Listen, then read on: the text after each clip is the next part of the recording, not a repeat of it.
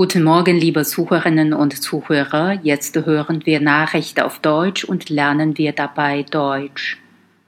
Wohnkosten. Fast jeder siebte in Deutschland gab über 40 Prozent des verfügbaren Haushaltseinkommens für das Wohnen aus.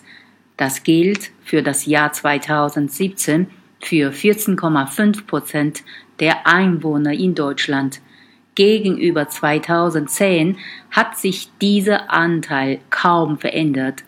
Das verfügbare Haushaltseinkommen ist das, was nach Abzug von direkten Steuern und Sozialabgaben noch für private Ausgaben zur Verfügung steht.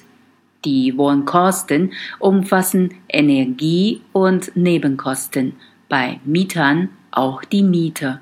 Zugleich zogen die Angebotsmieten in den vergangenen Jahren kräftig an.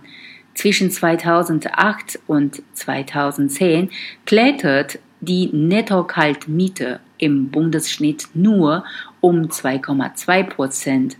In den zwei Jahren vor 2018 wuchs sie dann um 10 Prozent auf 8,41 Euro pro Quadratmeter.